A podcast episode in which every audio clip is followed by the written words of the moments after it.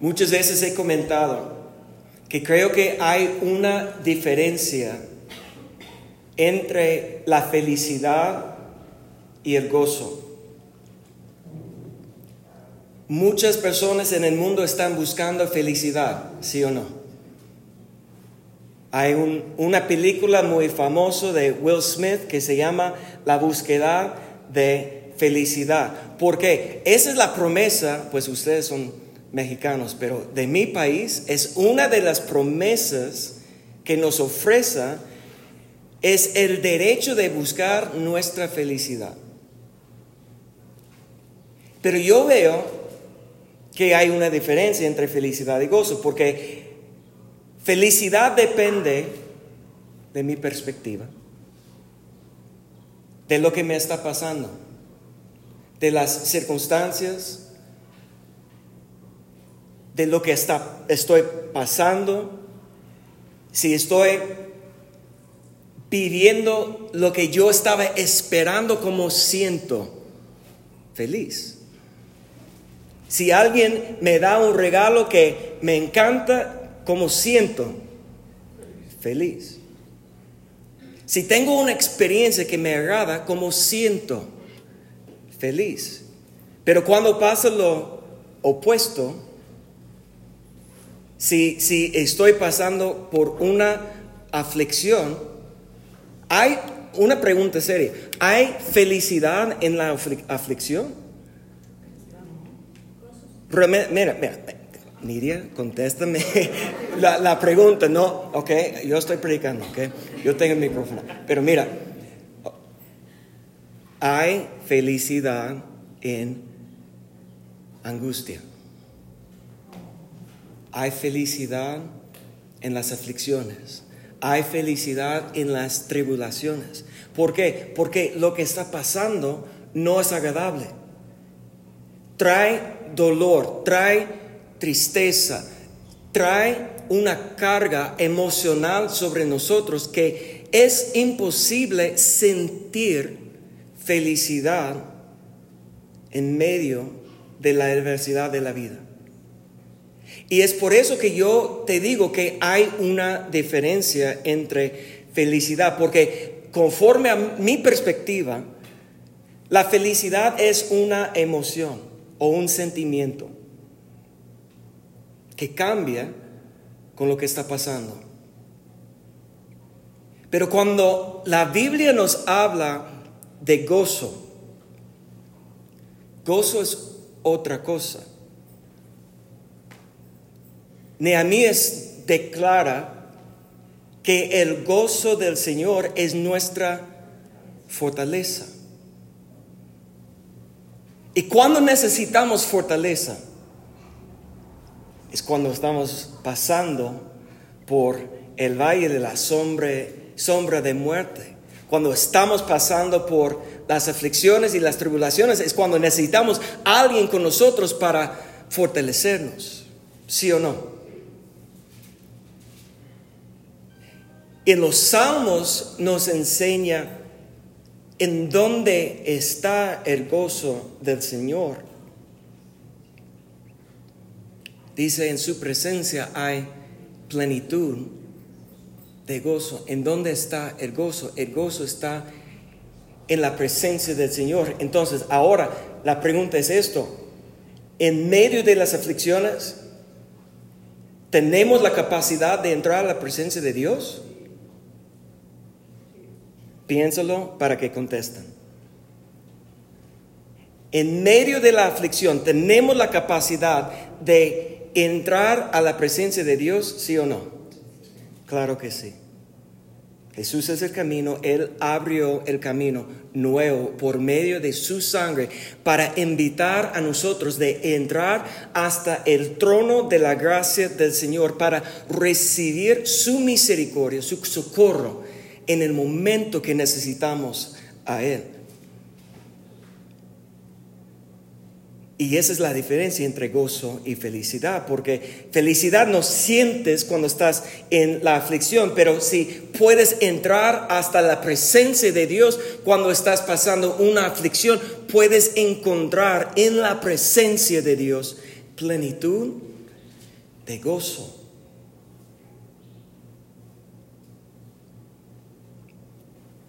Muchas veces no buscamos la presencia de Dios en las aflicciones y sufrimos cuando no es necesario.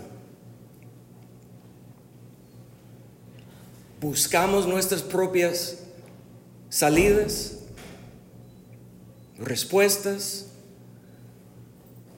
Pensamos que nosotros tenemos que ayudar a nosotros mismos, que no vamos a depender de nadie más. Yo hice el error y yo voy a pagar las consecuencias y no utilizamos la promesa que Dios nos ha dado. Que en su presencia hay plenitud de gozo. Y por varias semanas estábamos viendo las características que los que nacen de Dios, los que han nacido de Dios, los que realmente han tenido la experiencia de vivir la nueva vida por medio de Jesús, estamos viendo las evidencias. Y cada vez que estaba preparando, yo estaba leyendo el libro, son cinco capítulos, pero leyéndolo una vez, otra vez, otra vez, y cada vez que, buscando que, que, Dios me habla, y una frase que me captó la atención está aquí en 1 Juan capítulo 4. Perdón, perdón, perdón. 1 Juan capítulo 1, verso 4, una disculpa. Aquí en 1 Juan 1, 4, mire lo que dice, estas cosas escribimos nosotros para que nuestro gozo sea completo. Mire la, frase, que nuestra, nuestro gozo sea completo. Este verso nos da la clave para encontrar el gozo del Señor. Nos da el secreto para encontrar el gozo. Escuchen esto, el secreto para descubrir el gozo del Señor en nuestra vida está escondido en la palabra de Dios.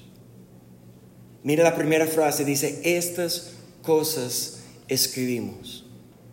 Los apóstoles fueron utilizados para compartir no solamente con sus discípulos, con sus seguidores, con sus iglesias en, el tiempo presente que ellos estaban escribiendo, sino por toda, toda la eternidad compartir con nosotros las maravillas de la palabra de Dios. Y la primera cosa que Juan entendió y nos comparte es que el secreto para encontrar el gozo del Señor está escondido en la palabra de Dios.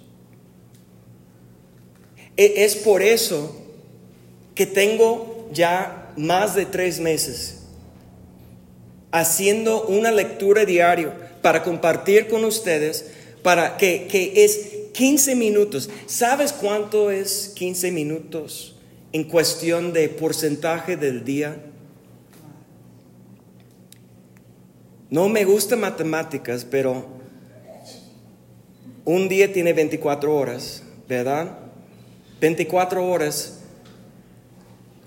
dividido por 10 es 2.4 horas, que 0.4 horas es menos de media hora, es 2 horas y 24 minutos. Ahora, una décima parte de, del diezmo del día, 2 horas y 24, son 15 minutos. Para los que le gustan matemáticas, es 14.4 minutos, si quieres ser preciso. La lectura que estoy enviándoles, animándoles, ¿es suficiente para conocer a Dios? No. Pero es una semilla que te cuesta un por ciento del día para abrir tu corazón para pedir que Dios me habla. Los que estaban siguiendo el plan de 100 días ya leyeron todo el Nuevo Testamento. Y lo que comenzamos esta semana pasada, estamos leyendo ahora desde Génesis, vamos a leer el Nuevo Testamento y otra vez el Nuevo Testamento, pero en un año. Es una semilla, un por ciento de tu día para leer la palabra. Ahora, ¿quién puede decir que no tengo un por ciento de mi tiempo para dar a Dios todos los días? Cuando decimos esto con la boca, suena como loca. Pero ¿cuántos, e incluso yo, hemos justificado? Es que no tengo tiempo. El problema no es el tiempo, el problema es la prioridad. Dedicamos un por ciento de nuestro tiempo. El tiempo es lo que Dios nos, da, nos ha dado. ¿Quién decidió qué quieren hacer cuando naciste? ¿Quién hizo la decisión de ustedes? Nadie. La vida es un regalo de Dios. El tiempo que tenemos aquí en la tierra es determinada por Dios. Ahora, yo quiero enfocar estas cosas, escribimos para que nuestro gozo sea completo. Juan está compartiendo una revelación increíble aquí. Mire lo que dice verso 1, el mismo capítulo, 1 Juan capítulo 1, verso 1. Lo que era desde el principio, lo que hemos oído, lo que hemos visto con nuestros ojos, lo que contemplamos y palparon nuestras manos tocante la palabra o el verbo de vida, está hablando aquí de Jesucristo. La vida fue manifestada y la hemos visto y les testificamos, anunciamos la vida eterna que estaba con el Padre y, nos fue manifestada.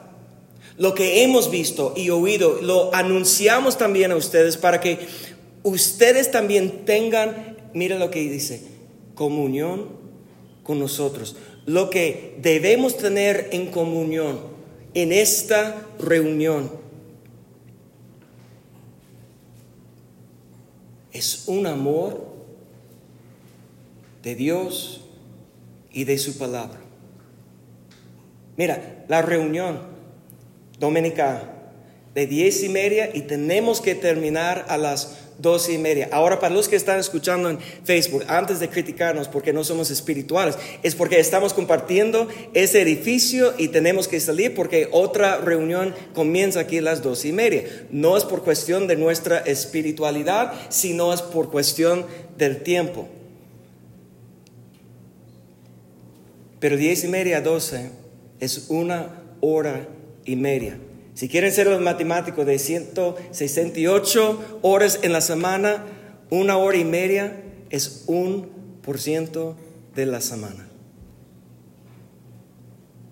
Cuando reunimos de dos y media, diez y media a doce, estamos ofrendando a Dios solamente un por ciento de la semana. ¿Cuántas veces hemos justificado que no tengo tiempo, que tengo actividades, que tengo tanto que hacer? Y yo entiendo que hay momentos que será imposible, pero es no es razonable para declarar que, que, Dios, el creador y salvador de nuestras almas, no merece un por ciento de nuestra semana amén o ay de mí, son muy callados en este día, pero nos escribimos, verso 4, estas cosas. La palabra fue escrito, eh, eh, eh, para, para darnos a nosotros la oportunidad de estar buscando en la profundidad de la palabra su presencia, su voz su presencia, porque ahí está escondido el gozo. Juan es el discípulo que era más pegado a Jesús. Él tiene una enseñanza distinto a todos los otros evangelios. En Mateo capítulo 5, 6 y 7 puedes encontrar lo que se llama el sermón del monte. Para mí el sermón del monte es el principio de discipulado. ¿Qué es discipulado? Las enseñanzas de las disciplinas que el Maestro Jesús practicaba cuando estaba aquí en la tierra y nosotros estamos como aprendiz, aprendiendo las disciplinas del Maestro para ser imitador de Él. Eso es lo que se llama discipulado. Cuando estamos invitándoles de, discipulado, discipulado tiene la raíz disciplina. Es una disciplina que tenemos que aplicar en nuestra vida para ser más como Cristo. Mateo tiene fundamento, pero Juan tiene una enseñanza única que comienza en Juan 13, 14, 15, 16 y 17. Y en estos capítulos Jesús está hablando. Vaya conmigo a Juan capítulo 15, verso 11. Aquí en Juan capítulo 15, verso 11, Jesús dice así, estas cosas les he hablado para que mi gozo esté en ustedes y su gozo que dice sea completo. Otra vez, la misma frase que Juan usaba, que nuestro gozo sea completo, aquí Jesús le enseñó la frase. Jesús dice, estas cosas les he hablado. En otras palabras, la palabra de Cristo es necesario guardarlo, atesorarlo en nuestro corazón para que el gozo del Señor sea completo en nuestras vidas, porque Jesús nos dio su palabra para llenarnos con gozo. No les pregunto a levantar las manos, pero si levantamos las manos, ¿cuántos van a testificar y declarar? No por la fe, sino por la verdadera experiencia. ¿Quién puede declarar que yo tengo el gozo del Señor? Porque lo que veo yo en la sociedad, hay más ansiedad, hay más depresión, hay más infelicidad, hay más pleitos, hay más discusiones y, y, no veo que el gozo del Señor es común. ¿Por qué? Porque el secreto del gozo está escondido en la palabra. Jesús nos dio su palabra para llenarnos con gozo. Pero si no tenemos ni un por ciento del día para buscar a Dios por medio de su palabra, si si su presencia es donde existe el gozo, es que no tenemos entrada cuando no estamos buscando a Dios a través de su palabra. Amén o ay de mí. ¿Es cierto o no? El problema no son las circunstancias. El problema no son las pruebas. El problema no son las aflicciones, el problema es que no tenemos la disciplina o el hábito simplemente de ir todos los días a la presencia de Dios por medio de su palabra. Pero Jesús nos dio su palabra para llenarnos con gozo. Vamos a ver el contexto aquí. Juan capítulo 15 y comenzamos, mira, yo estoy leyendo de la Reina Valera 2015. Aquí es el 1960, um, pero estoy leyendo aquí, y dice casi lo mismo, pero escucha lo que dice. Juan 15, verso 1. Jesús está hablando diciendo, yo soy la vid verdadera y mi Padre es el labrador. Toda rama que en mí no está llevando fruto, la quita y toda rama que está llevando fruta, fruto, la limpia para que lleve más fruto. Y ustedes están limpios por la palabra que les he hablado. Permanezcan en mí y yo en ustedes. Y como la rama no puede llevar fruto por sí sola si no permanece en la vid, así tampoco ustedes si no permanecen en mí. Yo soy la vid, ustedes las ramas. El que permanece en mí y yo en él, este lleva mucho fruto. Pero separados de mí, mira, esa es la clave, separados de Cristo, nada pueden hacer. Si alguien no permanece en Cristo, es echado fuera como rama y se seca y las recogen y las echan en el fuego y son quemados. Pero si permanecen en mí y mis palabras permanecen en ustedes, piden lo que quieren y les serán hecho. Mira, escuchen esa promesa. Esa promesa no aplica a todos.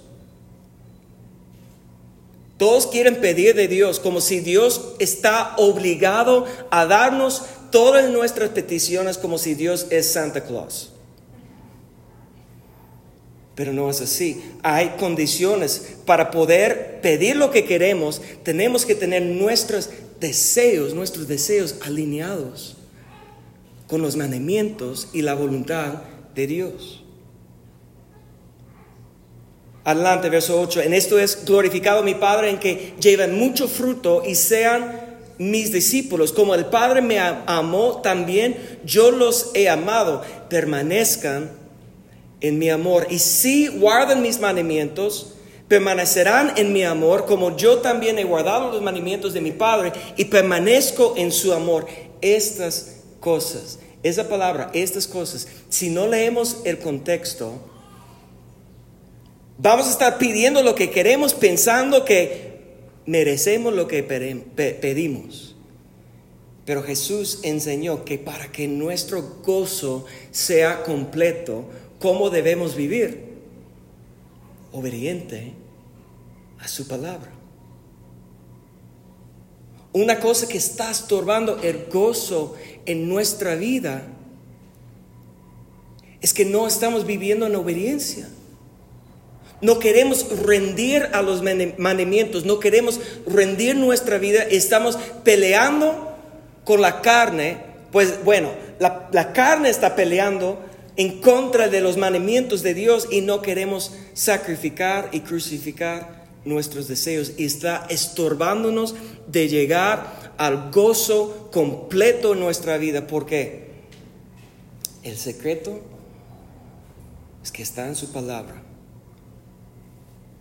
Jesús nos dio su palabra para llenarnos con gozo, pero la condición es vivir conforme a su palabra. ¿Están conmigo? Amén. vamos a volver ahora a segundo de Juan. A ver, la segunda vez que Juan usa esa frase que nuestro gozo sea completo. Vamos a ver otra cosa. Segundo de Juan capítulo 1, verso 12. Segundo de Juan 1, 12 dice así, aunque tengo muchas cosas que escribirles, no he querido comunicarlas por medio de papel y tinta, más bien espero estar con ustedes y hablar cara a cara, para que nuestro gozo sea completo. Juan entendió algo importante, que la comunión con los verdaderos amigos es una fuente abundante de gozo. Y hoy en día con las redes sociales, que fueron supuestamente creados para conectarnos, mantenernos más conectados, ¿qué realmente está pasando por causa de las redes sociales? Estamos separándonos más y más, tenemos menos interacción con seres vivos, con personas, con amistades, hoy en día que nunca en la historia. Vemos sus caras o sus dichos o sus fotos de vacaciones Y muchas veces lo que está haciendo es llenándonos no con gozo y alegría por lo que está pasando en su vida, sino con envidia y porque ellos sí y mí no, y, y está provocando divisiones, gente batallando con sus pensamientos de su imagen, de su cuerpo y, y, y todo una comparación con lo que, y, sabemos que la, todo lo que la gente está subiendo son su, lo que se llama highlight reel, ¿no? De los mejores momentos cuando no sabemos qué está pasando atrás de la cámara. E, en, en, esta, en este cuadro, todo está perfecto, arreglado, bonito, con un filtro aún, y con dichos y con música, que en, en este cuadrado pensamos que no, ellos tienen la vida perfecta. Pero cuando atrás de la cámara hay desorden, discordia, infelicidad, estamos proyectando a través de las redes sociales una imagen falsa que no es un reflejo verdadero. Y en vez de salir de nuestra casa, en vez de estar haciendo un esfuerzo, desarrollando amistades. Mira, este ayer estaba Zoe en, en, Zamora, yo estaba aquí y estamos platicando por mensajes. Entonces aquí el apóstol dice con, con um, papel y tinta. Pues ¿quién ha enviado una carta en años? ¿No? Porque tenemos los aparatos y estamos enviando textos. Y ella está escribiéndome, yo estoy contestando, pero ella dice que es algo que yo quiero platicar contigo, pero te digo mañana. ¿Por qué? Porque no es lo mismo comunicar a través de un mensaje de texto. La tecnología lo uso como una, una herramienta porque ya está comprobado lo que dice. Ahora, un, tip de los abogados. Si no quieres que alguien sabe lo que estás diciendo, no lo escribes, porque ya hay un récord digital que no puede borrar, ¿no? Y eso es algo que presidente, expresidente Trump no entiende, que todo lo que ha dicho, todo lo que ha escrito, que está, está ahí en el récord, ¿no? Y, y no puede evitar la verdad, pero si quieres decir algo de verdad, algo importante, la manera no es a través de un mensaje de texto. Vamos por un café o a comer o te invito a mi casa, sentamos en la mesa y cara a cara. Y, y, mira, e, esa es otra cosa que me ocurre, que la razón que no ofrecemos discipulado en línea aunque es, hay muchas cosas que están haciéndolo y es posible probablemente hacerlo, pero yo creo que discipulado es algo personal que requiere un compromiso y que será transmitido mejor cara a cara. Porque lo que muchas veces lo que importa más que la información, porque yo te puedo pasar todas mis notas y todas las citas y no tienes que estar ahí llenando nada en, tu libreta. Yo te puedo pasar todo porque yo estoy haciéndolo, lo tengo récord, te lo paso, es gratis. Si quieres, pregúntame, pero lo que estás perdiendo si no estás haciendo el esfuerzo para estar aquí cara a cara en una reunión presencial, lo que estás perdiendo es la relación, la amistad. Si necesitas un abrazo, sentir los abrazos. Eso no es igual cuando te mando un abrazo, un mensaje de texto. ¿Qué sientes? ¿Están conmigo? Porque el apóstol dice que nuestro gozo sea completo cara a cara. No es lo mismo escuchar el podcast. No es lo mismo verlo en Facebook Live. ¿Sirve si no tienes otra opción? Claro que sí, pero no es igual. Hemos sido creados para convivir. Les estoy invitando, 9 de julio, vamos, después de la reunión, vamos a comer juntos.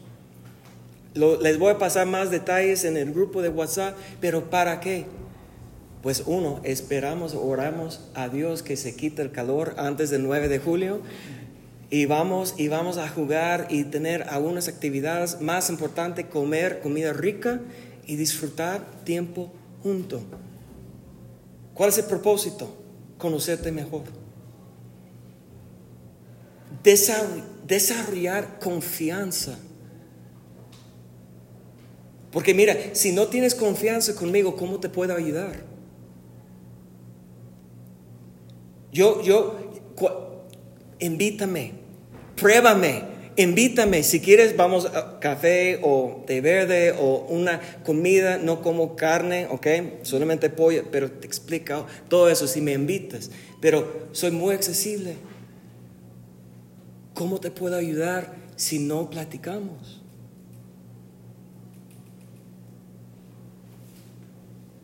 El apóstol siempre dice, me gusta ese silencio, pero hoy no me gusta tanto el, silencio, pero ok, vamos adelante. ¿Están, están conmigo?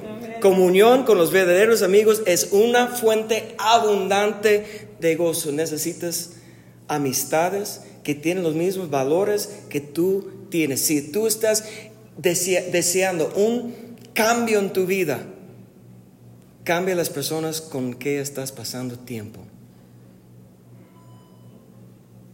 Escuchen esto otra vez. Si estás buscando un cambio en tu vida, cambias las personas con que estás pasando tiempo. Si tú quieres seguir a Cristo, tienes que tener amistades de gente que quieren seguir a Cristo. Si tú quieres hacer la voluntad de Dios, tienes que conocer y tener amistad con gente que quieren hacer la voluntad de Dios. La gente que vive contra tus valores contra de tus valores te van a estar estorbando de cumplir. Comunión con los verdaderos amigos es una fuente abundante de gozo. Amén. Muy bien, vamos adelante. Y vamos a terminar aquí con las palabras de Jesús. Ahora regresamos a Juan capítulo 16 y vamos a ver verso 24. En Juan 16, 24, eso es lo que dice Jesús. Hasta ahora no han pedido nada en mi nombre. Pidan y recibirán para que su gozo sea completo. Aquí tenemos una enseñanza tan importante que Jesús está explicando a sus discípulos. Santiago lo dice así, no tenés por qué, no pedís. Hay muchas cosas en nuestra vida, aún como hijo de Dios, aún como nacido de Dios y tenemos relación con Dios, con Dios, que no vamos a ver manifestar en nuestra vida si no pedimos, si no lo estamos buscando. Ahora, para ponerlo en contexto, Ve lo que dice en versos 6 y 7 Jesús a sus discípulos. Dice, más bien porque les he dicho esto, su corazón se ha llenado de tristeza. Pero yo les digo la verdad, les conviene que yo me vaya, porque si no me voy, el consolador no vendrá a ustedes. Y si voy, se lo enviaré. ¿Qué está pasando aquí? Es la última noche que Jesús está en su cuerpo terrenal antes que dio su vida como el sacrificio en la cruz. Él está explicando claramente que Él va a morir y será llevado y regresado al trono, exaltado de nuevo y no va a estar con ellos. Imagínate, tres años que ellos estaban siguiendo cada palabra, cada enseñanza. ellos fueran, sus discípulos, sus amigos fueran en donde Jesús le envió. En este momento de la revelación o la como realizando lo que va a pasar, su corazón está lleno de tristeza. ¿Cuántos han tenido momentos en su vida de tristeza. Por el rechazo de alguien que amabas. Por el abuso que no mereciste. Por una pedida y, cuando, en todos esos casos, cuando estamos pidiendo y clamando y, diciendo, Dios, ¿en dónde estás? Dios, ¿por qué no estás contestando? Una cosa que necesitamos realizar es que no todo lo que pedimos Dios puede contestar con sí.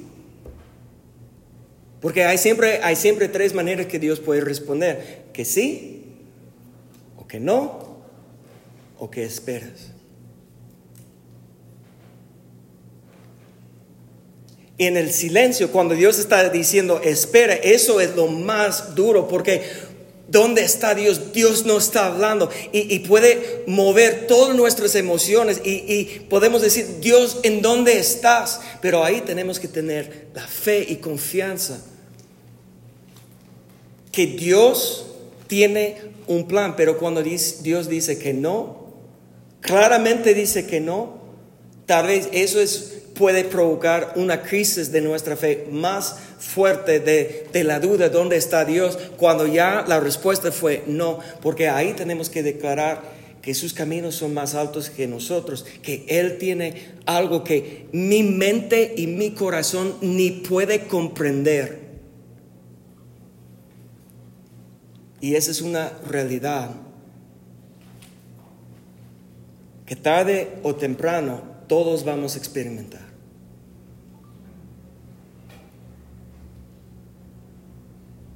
Pero leemos el contexto aquí de Juan 16, 20 a 24.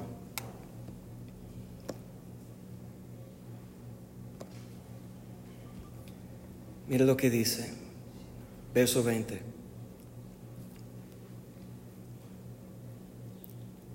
Juan 16, 20. De cierto, de cierto les digo que ustedes lloran y lamentarán, pero el mundo se alegrará. Ustedes tendrán angustia, pero su angustia se convertirá en gozo la mujer cuando da a luz tiene angustia porque ha llegado su hora, pero después que ha dado a luz a un niño ya no se acuerda del dolor por el gozo de que, hay, que ha nacido un hombre en el mundo. Y también ustedes, por cierto, tienen angustia ahora, pero los otra vez y se gozará mucho su corazón y nadie les quitará su gozo. En aquel día no me preguntarán nada. De cierto, de cierto les digo que todo cuanto piden al Padre en mi nombre, Él se los lo dará. Hasta ahora no han pedido nada en mi nombre y piden y recibirán para que su gozo sea completo. En este contexto entienden que aunque Jesús está enseñando que lo que pides en el nombre de Cristo, Dios va a cumplir. Pero ellos, recuerden que Pedro reprendió a, Jesús cuando Jesús la primera vez dice que yo tengo que morir, padecer y morir. Y Pedro, unos minutos después de la revelación, tú eres el, Cristo, el Hijo del Dios viviente, unos minutos después está regañando a Jesús diciendo que no es cierto, no tienes que padecer, no tienes que morir. Y Jesús dice a, Pedro, vete atrás de mí, Satanás, no entiendes, escucha,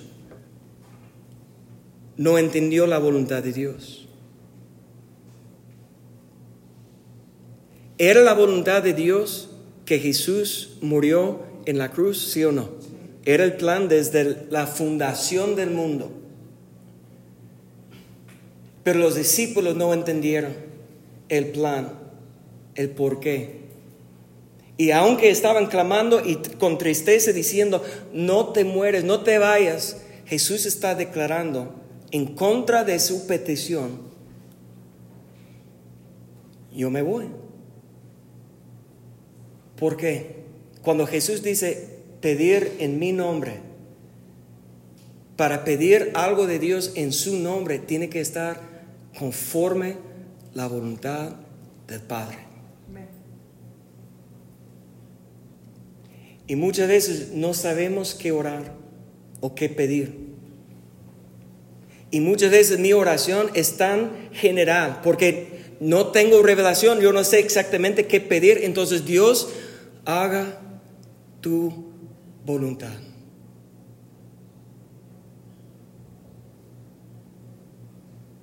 Y pase lo que pase, tengo que confiar que fue la voluntad de Dios.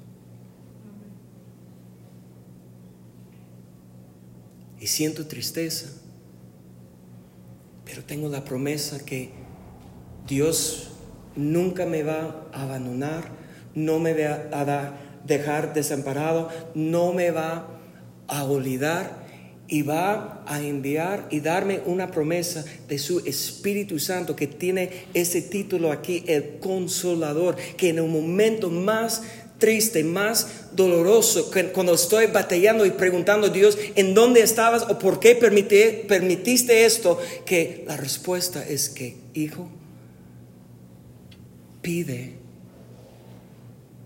mi espíritu Porque cuando pides su espíritu, recibirás la consolación, el paz, el gozo que solamente existe en su presencia. Felicidad no es una promesa de Dios. El gozo es, el es la promesa porque aunque tu corazón esté lleno de tristeza, puedes recibir gozo del consolador.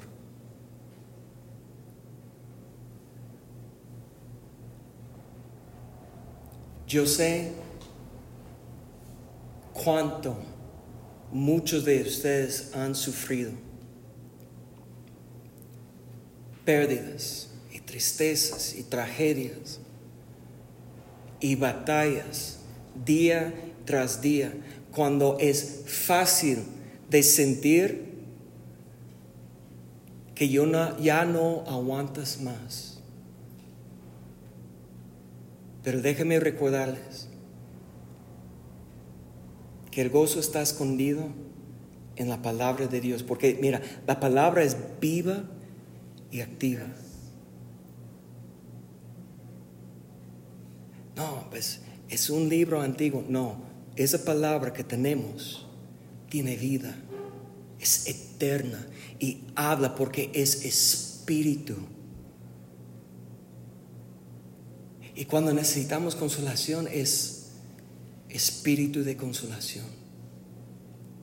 Cuando necesitamos paz es el espíritu de paz. Cuando necesitamos guianza es lámpara a nuestros pies.